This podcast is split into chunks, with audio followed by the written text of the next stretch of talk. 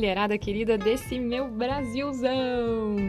Aqui é Prof. Mel, professora Mel Danda, e eu começo então o segundo áudio relembrando vocês que estamos conversando sobre o cuidado nas relações de trabalho, na forma como se relacionam as trabalhadoras em residências, vocês, e os seus ou suas contratantes.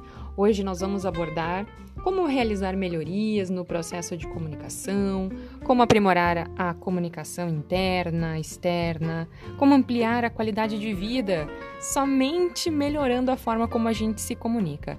E depois, a comunicação uh, interpessoal, as nossas relações interpessoais mais igualitárias, mais cordiais, com posicionamento antirracista, fora preconceitos, hein? O que, que vocês acham?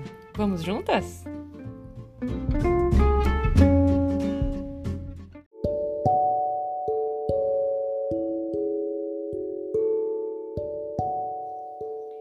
Neste momento, eu quero apenas fazer uma pausa no seu dia. Sim, uma pausa. Eu não sei se você está ouvindo esse áudio de manhã, de tarde ou de noite, mas uma pausa é sempre bem-vinda. Eu quero propor algumas reflexões e você vai poder repetir estas reflexões sempre que precisar. Número 1. Um, como está a minha respiração neste momento? Número 2. Como está a minha postura agora? E número 3, como eu estou me sentindo?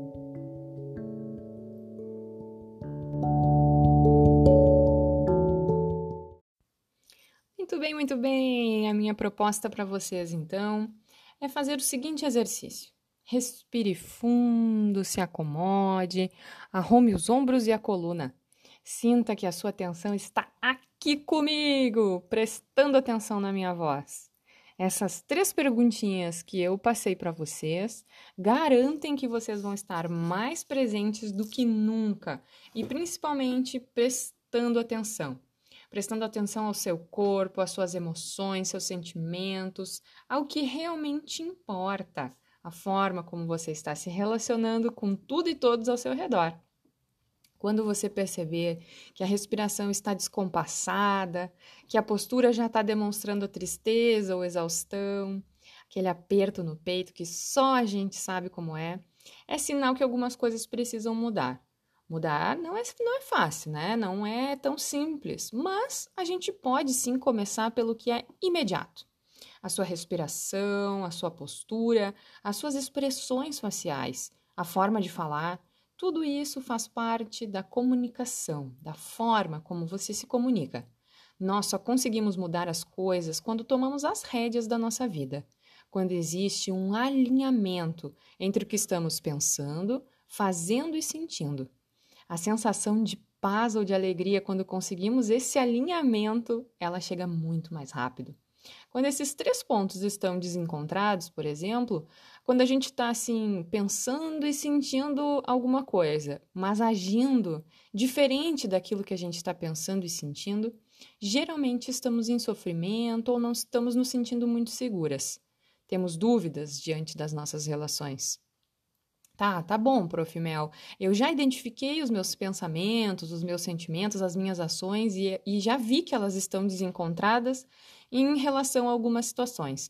Como é que eu faço para alinhar? Como é que eu faço para mudar isso e, e ser mais uh, coerente, então, dentro desses três pontos? Vamos começar por algo que seja possível fazer em todas as suas relações. Você sabe o que é?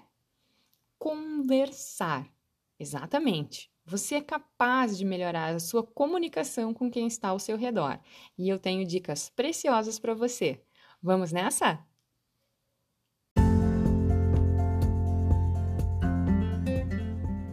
Primeiro, vamos falar sobre o nosso diálogo interno, sobre aquela voz dentro da nossa cabeça que muitas vezes duvida das nossas capacidades, reclama do nosso corpo ou passa repetindo os nossos defeitos.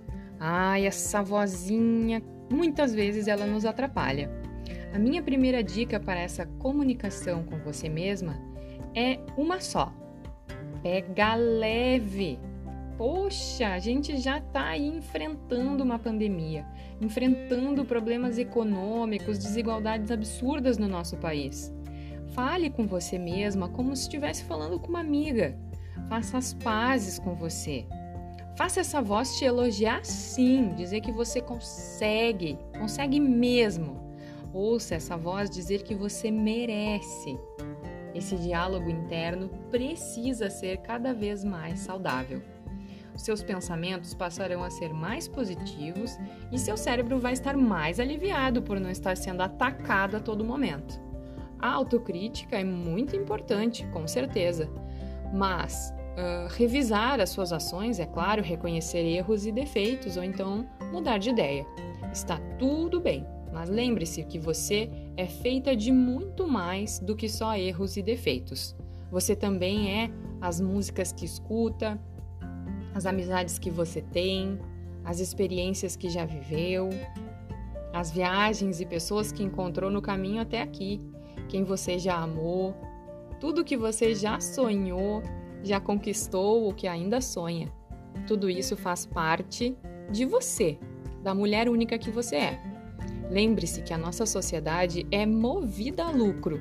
E quanto menos você gostar de você, quanto mais essa vozinha falar mal de você ou do seu corpo, mais caro fica. Você vai precisar de mais cosméticos para se sentir bonita, de mais roupas para se sentir mais magra, ou vai descontar na comida, nos doces, e tudo isso tem um alto custo, tanto de dinheiro quanto de tempo ou saúde. Eu conheço uma música da Gal Costa que se chama Barato Total. Não sei se vocês conhecem, mas ela diz mais ou menos assim. Não vou cantar, não, né? Que senão vai ser uma vergonha. Quando a gente está contente, nem pensar que está contente, nem pensar que está contente, a gente quer. Nem pensar a gente quer, a gente quer, a gente quer viver. No fim eu cantei, né, pessoal? Porque essa música é demais.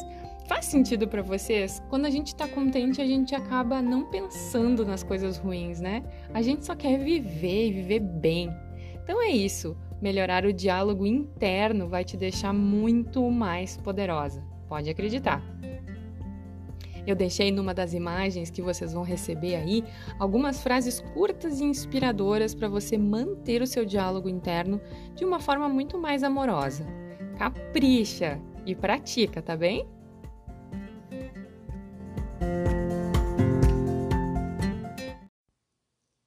Vamos em frente, respirando, soltando os ombros, vai acomodando tudo isso que eu tô trazendo para ti, junto das verdades que estão aí dentro de você há tempos. Pensa comigo, que mal pode fazer? Né? Questionar um pouquinho, refletir um pouquinho, obter algumas informações novas, experimenta. É importante rearranjar as nossas ideias, perceber mudanças positivas em nós isso vira um vício e a gente quer cada vez mais. Muito bem. Agora nós vamos falar da comunicação em geral, do modo como você se comunica. Imagine que para ter boas conversas com outras pessoas é essencial que você saiba que a responsabilidade de fazer as outras pessoas lhe entenderem é totalmente sua. Perceba que ninguém pode adivinhar o que você pensa. Ninguém sabe como você se sente a menos que diga. Ninguém consegue entrar na sua cabeça para entender como é a sua existência. Perceba que a comunicação é diferente para cada pessoa, pois muitas não se dão conta dessa responsabilidade. Algumas pessoas fazem isso de modo agressivo, mais expansivo e falando alto. Outras são mais passivas, tímidas, falam baixo demais e, mesmo quando se expressam, quase não percebemos a sua presença. Quando os demais não entendem o que você está dizendo, é necessário encontrar outras formas de expor os seus pensamentos para que a sua comunicação se torne assertiva. Também vou deixar uma imagem para que você identifique o seu perfil de comunicação. São três tipos: a passiva, a assertiva e a agressiva. Lembre-se que podemos transitar entre os estilos de comunicação de acordo com a situação que estamos enfrentando. A dificuldade de se expressar contribui para o surgimento de conflitos. Quantas vezes já ouvimos alguém dizer: Nossa, mas como é burra, não entende o que está sendo dito, vou ter que repetir tudo de novo. Ou então, Af, vou ter que desenhar para você entender. Geralmente, quando a paciência já está se esgotando e é comum que a pessoa repita exatamente igual como disse da primeira vez. Ou seja, o que foi dito seguirá sendo incompreendido, pois não teve mudança alguma. Se a pessoa não entendeu da primeira vez, por que que ao repetir exatamente igual, ela vai entender da segunda vez? É importante diversificar a forma de explicar o que você quer dizer e frequentemente confirmar se estão lhe entendendo.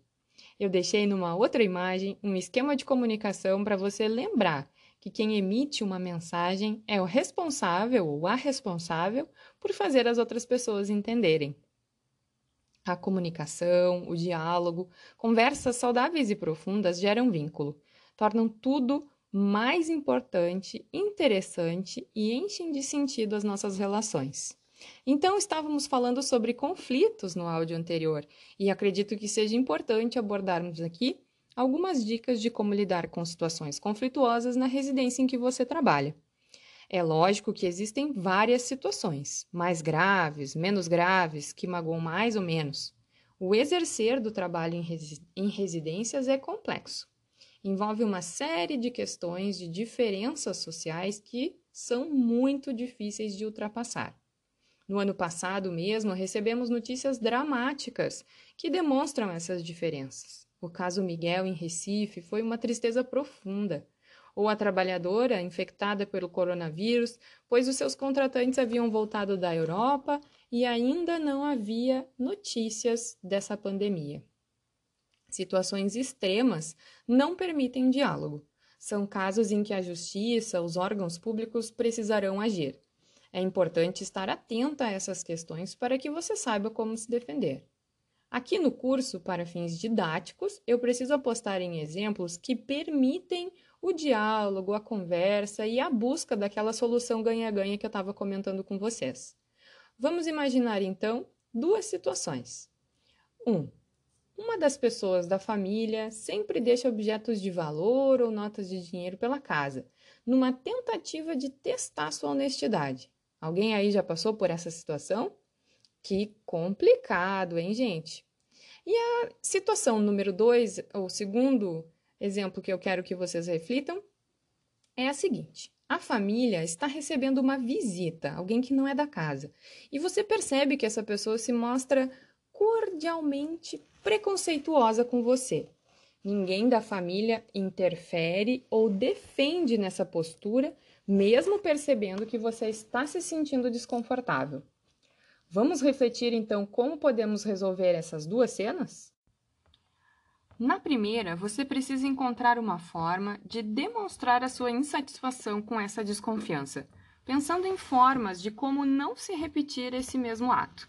Ao mesmo tempo, é necessário construir uma relação de confiança para que a pessoa que está fazendo esse teste não sinta mais a necessidade disso. Acho importante que você defina ações para resolver essa questão e se mantenha firme, reagindo sempre da mesma forma, pois a constância nos atos traz segurança. Por exemplo, se precisa retirar esses objetos de valor do lugar para realizar a limpeza, você pode reuni-los todos num único espaço e avisar as pessoas onde eles estão.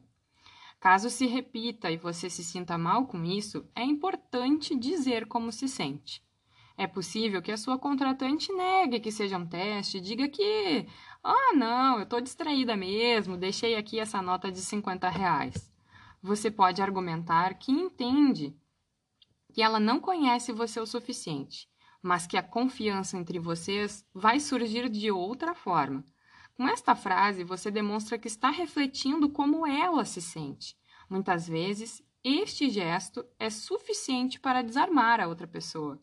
Sugira momentos periódicos para uma conversa. Assim, você poderá dizer o que sente e a sua contratante também.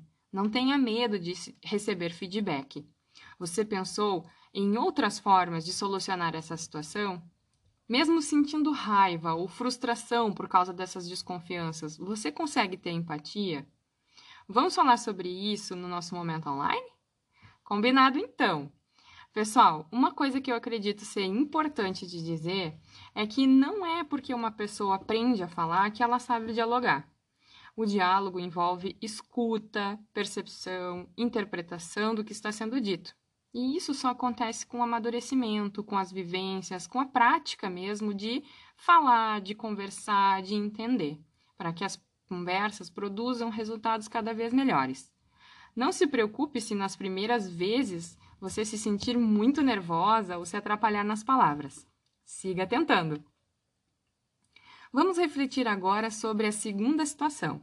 O preconceito pode se manifestar com relação a diversas características. Sua cor de pele, o seu peso, o fato de ser mulher, pode ser pelo local onde você nasceu ou onde você mora.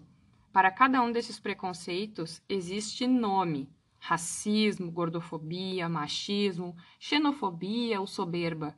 Algumas pessoas são mais discretas e, tendo em vista as mudanças que estão ocorrendo no mundo, não querem parecer preconceituosas, mesmo que ainda sejam. Então, estamos falando de um racismo cordial, de um preconceito cordial. Mesmo que sejam cordiais, fique atenta com o que lhe ofende. O preconceito tende a colocar todas as pessoas no mesmo pacote, e isso desumaniza, pois é a nossa diferença que nos torna únicas. Mesmo que estejamos numa mesma categoria, somos todas mulheres, temos sim nossas individualidades e elas precisam ser respeitadas. Lembre-se sempre da frase da Angela Davis, professora, filósofa e mulher negra, ativista de movimentos negros nos Estados Unidos. Ela disse: numa sociedade racista, não basta não ser racista, é preciso ser antirracista. Ou seja, mais do que não ter preconceito, é preciso combater todas as suas manifestações, em quem quer que seja. O que você pensou sobre isso? Surgiram aí algumas dúvidas, anseios e as emoções ficaram desacomodadas? Traga os seus relatos para o nosso momento online, as suas questões e dúvidas. Vai ser um prazer a gente conversar, discutir e eu auxiliar vocês nessas questões. Aproveite essa aula, ouça quantas vezes sentir necessidade e bons estudos. Um abração e até a próxima!